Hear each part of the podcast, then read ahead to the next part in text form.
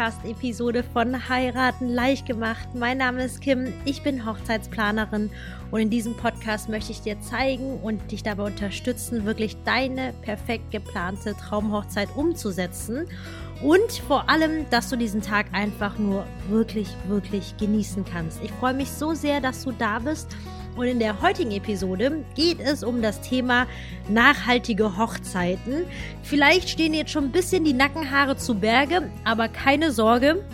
Ich habe äh, mich dazu entschlossen, diese Episode ein bisschen anders zu machen, als wie man die meisten Beiträge so sieht im Internet und Co. Denn mir geht es jetzt nicht darum, dir vorzuschreiben, was du zu tun hast, ähm, abgesehen davon, dass ich es eh nicht tun kann.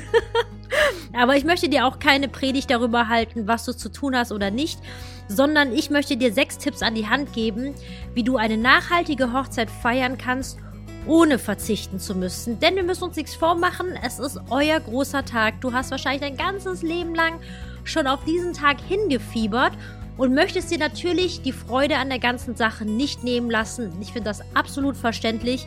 Aber es gibt so ein paar gewisse kleine Dinge, wo man wirklich mit einem winzigen Kniff trotzdem was Gutes tun kann. Und natürlich kann ich dir nicht sagen, dass du es tun musst, aber ich kann nur von mir ausgehen. Ich finde es immer cool, wenn ich ohne mich abzumühen trotzdem was Gutes für meine Umwelt, für, also für, für meine Mitmenschen oder auch eben die Umwelt tun kann. Da freue ich mich persönlich sehr. Und darum geht es in der heutigen Podcast-Episode, dass ich dir die sechs besten Tipps an die Hand gebe. Falls du neu in diesem Channel bist, denk auf jeden Fall daran, diesen Channel zu abonnieren. Und wenn du schon länger mit dabei bist, dann, ich habe es schon mal gesagt, aber ich wiederhole es nochmal. Ich würde mich so sehr freuen, wenn du dir einfach wirklich drei Minuten Zeit nehmen könntest. Ich glaube, es dauert nicht mal drei Minuten. Ich glaube, du würdest es sogar in einer Minute hinbekommen, mir eine Bewertung dazu lassen für diesen Podcast, damit möglichst viele Brautpaare diesen Podcast finden und einfach viele hilfreiche Tipps für sich mitnehmen können. So, und jetzt starten wir direkt los mit meinen besten Tipps. Tipp Nummer 1. Es geht um die Gästeliste. Und zwar, was du wirklich machen kannst, um deine Hochzeit nachhaltiger zu gestalten, ist zuzusehen, dass du deine Gästeliste schlank hältst. Das hat wirklich immens viele Vorteile, denn wenn du meinen Podcast schon ein bisschen hörst, dann wirst du wissen, dass die Gästeanzahl der größte Kostentreiber ist. Das heißt, wenn du deine Gästeliste schlank hältst, dann sorgst du in erster Linie dafür, dass du wirklich das Beste aus deinem Budget rausholst, denn das ist der größte Kostentreiber. Allerdings ist es aber auch gleichzeitig so, und da kommen wir zum Thema zwei Fliegen mit einer Klappe. Ich liebe ja sowas total. Denn mit mehr Gästen hast du natürlich auch einen höheren Energieverbrauch. Du hast generell mehr Müll und dementsprechend natürlich auch schlechter für die Umwelt. Und das Allerwichtigste, ähm, wenn du eine schlanke Gästeliste hast, wirklich es ist so viel schöner, es ist so viel intimer, weil gerade diese 100-Mann-Hochzeiten, ich sag dir jetzt ganz sicherlich nicht, dass du nicht mit 100 Mann feiern sollst, wenn du das möchtest. Allerdings ist es dann schon stressig, weil wenn du dir mal wirklich mal ausrechnest, wie viel Zeit du mit deinen Gästen an deinem Hochzeittag hast. Denn wenn du morgens fertig gemacht wirst, bist du ja quasi alleine mit Trauzeuge Mutter, aber nicht mit den Gästen die Trauung. Das sitzt du quasi vorne, verbringst auch keine Zeit mit den Gästen.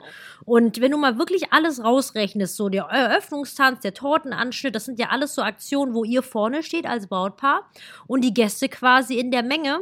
Und 100 Gäste können schon wirklich sehr stressig sein und du hast wirklich nicht die Möglichkeit, mit jedem auch nur ein echtes offizielles Wort, also ein persönliches Wort zu wechseln. Und deswegen sind es ganz, ganz viele Gründe, die dafür sprechen, die Gästeliste möglichst schlank zu halten. Nicht zu guter Letzt, um natürlich Kosten zu sparen, denn ganz ehrlich, wir wissen es alle, äh, Kosten und Hochzeit, das ist natürlich immer so ein Thema für sich. Aber darum geht es heute nicht. Das ist mein erster Tipp für dich. Mein zweiter Tipp für dich ähm, geht um die Hochzeitslocation. Und zwar ist es nämlich so, dass es äh, ich habe jetzt, glaube ich, letztens so einen Tipp gelesen, dass man bitte auf Biohöfe setzen sollte und Biofleisch holen. Und ähm, das soll jetzt bitte nicht in den falschen Hals geraten, denn ich finde Bio persönlich echt super. Aber wir müssen uns auch wirklich ähm, die Wahrheit vors Gesicht halten. Erstens gibt es nicht sehr viele Hochzeitslocations, die Bio anbieten. Und zweitens, die, die es tun, das kann man sich leider als Normalsterblicher nicht leisten. Also ich hätte wirklich vollstes Verständnis dafür, wenn jemand sagt, ich kann mir das Bio nicht für eine ganze Hochzeitsmannschaft leisten. Allerdings, worauf du bei deiner Hochzeitslocation wirklich achten kannst, ist zu gucken, dass du den Anreiseweg für alle beteiligten Gäste möglichst gering hältst. Denn natürlich, je weiter eine Hochzeitslocation ist, desto höher ist natürlich der CO2-Ausstoß. Also wenn jetzt natürlich jetzt alle zum Beispiel angeflogen kommen müssen, das macht wirklich einen erheblichen Unterschied.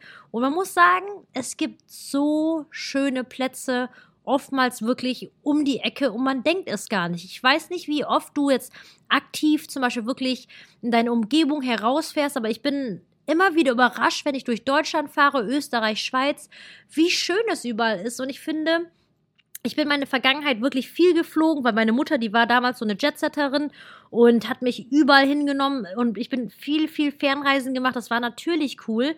Allerdings muss ich mittlerweile sagen, es ist auch so schön hier zu bleiben. Man hat so viel weniger Stress. Man tut der Umwelt was Gutes. Man stärkt die eigene Wirtschaft. Es gibt so viele Möglichkeiten.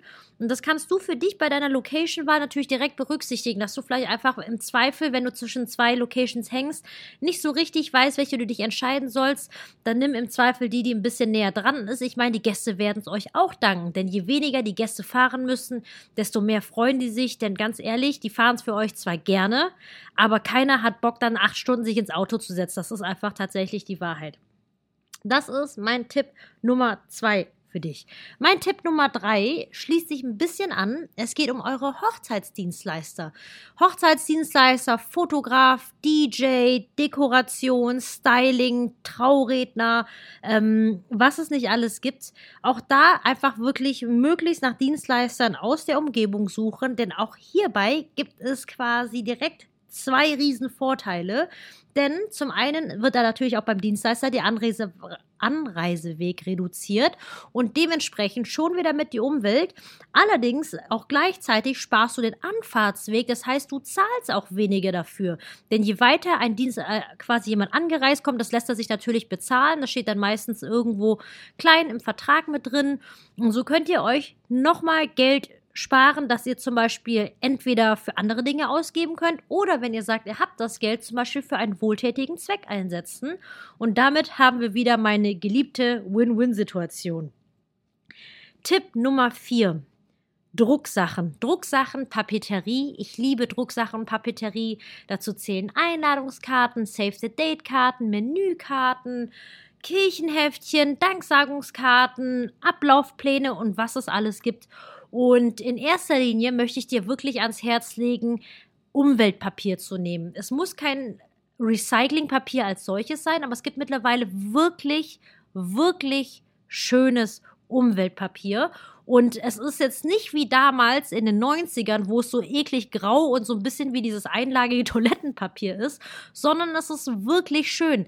Wenn du zum Beispiel, man kann heutzutage so ähm, oft sich ähm, Papierproben bestellen und glaub mir, es sieht so schön aus, es wird niemand wird den Unterschied merken. Und das ist ein kleines Detail, womit du wieder wirklich was Gutes für die Umwelt getan hast. Das ist mein Tipp Nummer eins im Bereich Drucksachen. Mein Tipp Nummer zwei ist einfach, Drucksachen zu reduzieren. Denn, wie ich eingangs schon gerade gesagt hatte, ich liebe Drucksachen. Aber ich muss ehrlich sagen, die Gäste wissen es leider nicht in dem Maße wertzuschätzen, wie ihr als Brautpaar. Das ist halt einfach ein Fakt, das ist die Wahrheit. Und ähm, bei mir war es zum Beispiel so, ich habe auf eine gedruckte Einladung verzichtet, auch Save the Date. Das kam bei uns alles digital. Es gibt ja auch heutzutage wunderschöne Möglichkeiten, Hochzeitswebseiten zu machen, Homepages. Und das Feedback von den Gästen ist wirklich durchweg positiv, weil sie dann immer dann wirklich, wenn es dann soweit ist auf der Hochzeit, alle Infos finden, die sie brauchen. Und ähm, bei den gedruckten Sachen, ähm, da kann ich dir echt nur empfehlen, reduziere, aber setz quasi auf eine Sache, weil wenn du, wenn dein Herz genauso wie ich so für Drucksachen schlägt, dann setz bitte auf irgendein Kracher-Ding. Also sei es quasi eine Kracher-Einladung. In unserem persönlichen Fall ist es so, ich habe jetzt tatsächlich auf eine Kracher-Danksagung gesetzt, weil ich halt es so schön finde, wenn man dann quasi schon nach der Hochzeit die Fotos hat und man natürlich diesen wunderschönen Tag als Erinnerung mit den Gästen hat. Und ich finde, das ist so ein wunderschönes i-Tüpfelchen, das Ganze nochmal krönen abzuschließen. Deswegen lieber auf Qualität setzen als auf Quantität. Man kann sich halt auch gerade bei Drucksachen, man kann halt wirklich für alles ähm, sich zu Tode drucken, aber da sage ich lieber, ähm, weniger ist mehr und denkt dran, auf Umweltpapier zu setzen. Das war, glaube ich, mein Tipp Nummer 4. Ich bin jetzt ein bisschen durcheinander meinen Zahlen. Tipp Nummer 5 betrifft das Essen. Das habe ich gerade vorhin schon gesagt. Ähm, viele Tipps so gerade im Internet sagen immer so, ja, setz auf Biofleisch und alles Mögliche. Ich sage mir so, das ist schön und gut. Allerdings ist es halt wirklich eine finanzielle Frage. Und deswegen ist mein Tipp für dich wirklich, Fleisch zu reduzieren. Und es reicht wirklich, dass du nur ein Gericht an weniger durch ein vegetarisches Gericht ersetzt. Wenn du jetzt zum Beispiel normalerweise dich für vier Fleischgerichte entschieden hättest, einfach als Beispiel, dann mach bitte einfach drei draus und eine vegetarische Option. Denn mittlerweile gibt es ja immer mehr Vegetarier, Veganer, die werden sich riesig darüber freuen. Mittlerweile ist ja wirklich vegetarisch alles andere als langweilig.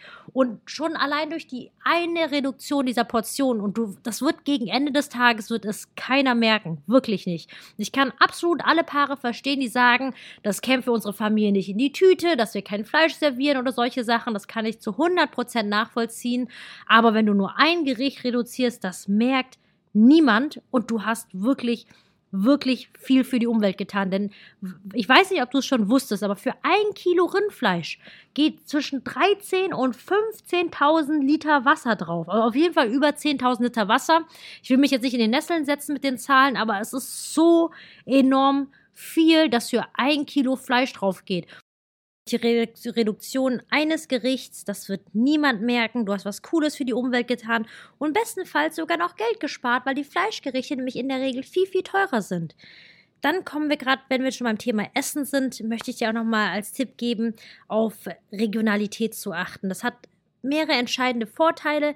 Erstens finde ich es halt super schön, einfach wirklich saisonal, regional zu kochen, weil man natürlich auch ähm, die einheimische Wirtschaft und die Bauern unterstützt. Und zum Zweiten natürlich diese ganzen Logistikkosten sich erspart. Ich finde es jetzt heutzutage wirklich, wirklich verrückt, was alles durch die Gegend gekarrt und geflogen wird. Ich habe, glaube ich, mal so ein Beispiel gelesen, da ging es um Pappbecher, die sind ja oftmals mit Plastik innen beschichtet. Und da werden, glaube ich, in Skandinavien die ganzen Bäume abgeholzt, um diese Pappbecher herzustellen. Und diese werden dann mit dem Schiff nach China transportiert, nur damit da drin quasi diese Plastikschicht aufgemacht, äh, drauf gemacht werden kann. Und dann das Ganze wieder nach Deutschland zu schiffen, wo wir das dann quasi auspacken und verkaufen, für fünf Minuten benutzen und das dann wieder wegschmeißen.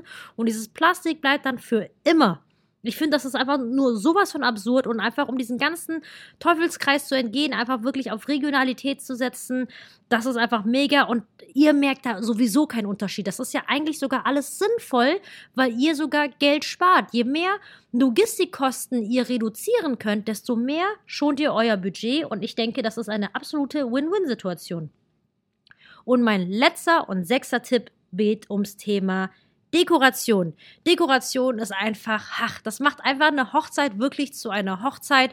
Und ich möchte dir nicht sagen, dass du nicht dekorieren sollst, weil das, oh, da wird doch einfach wirklich was fehlen. Aber da kannst du bei der Hochzeitsdeko kannst du auch wirklich darauf achten, nachhaltig zu agieren. Das hängt zum Beispiel davon an, dass du zum Beispiel nach gebrauchter Deko schaust. Das ist halt mega cool, weil du einfach wieder Geld sparst. Weil, seien wir mal ehrlich, wozu brauchst du das Ganze in neu? Es soll ja wirklich nur hübsch aussehen. Und da kann ich dir bestenfalls dazu raten, einfach Dekoration auszuleihen. Ganz viele Floristen verleihen sehr viele. Dekorateure haben sowieso ein riesen Sortiment an Vasen, Behältern und allem möglichen Sortiment. Und da musst, kannst du es ja wirklich sparen, es neu zu kaufen. Das ist quasi der erste Tipp. Und der zweite Tipp ist einfach, dass du auch gerade bei so Artikeln, so diesen Krimskrams-Deko. Ich denke jetzt zum Beispiel gerade an Konfetti oder Glitzer. Das ist halt meistens echt nicht cool für die Umwelt, weil das sind halt so Dinge, die man nicht so einfach wirklich aufheben und entsorgen kann. Und dass du da zum Beispiel einfach gerade bei Konfetti, man kann richtig cool selbst Konfetti herstellen, zum Beispiel aus getrockneten Blättern. Wir haben gerade Herbstsaison, das heißt, es, du hast quasi Ware-Einsatz, also Blätter noch und nöcher draußen for free rumliegen. Und da kann man die quasi durch so ein Loch ähm, hauen, zum Beispiel in Herzform, um das ganz schön zu machen oder halt auch fertig zu kaufen. Es gibt zum Beispiel sogar biologisch abbaubaren Glitzer. Falls du einfach wirklich so eine Prinzessin bist und auf Glitzer stehst, dann ähm, dann guck einfach nur, dass wenn du das kaufst, dass es auch wirklich biologisch abbaubar ist, weil das kommt sonst alles ins Grundwasser rein und das ist halt einfach wirklich nicht cool. Und ich finde es so schön, dass wir in Deutschland eben diese ganzen Alternativen haben. Das heißt, das Einzige, was du machen musst, ist einfach wirklich hinzuschauen, was du kaufst. Und mein letzter Tipp für dich ist einfach auch bei der Blumendekoration ein bisschen drauf zu achten, dass es saisonale Blumen sind. Das ist natürlich, um die Umwelt zu schonen. Allerdings, ah, ich liebe es. Ich finde es jetzt, das war mir vorher, als ich diese Podcast-Episode vorbereitet habe, nicht so richtig klar. Aber mit einer nachhaltigen Hochzeit kannst du echt viel Geld sparen. Und wie du gerade sicherlich merkst, ähm, freue ich mich gerade total, ähm, dass diese Dinge einfach so zusammenkommen, dass man mit eben mit so wenigen Handgriffen einfach so viel reißen kann.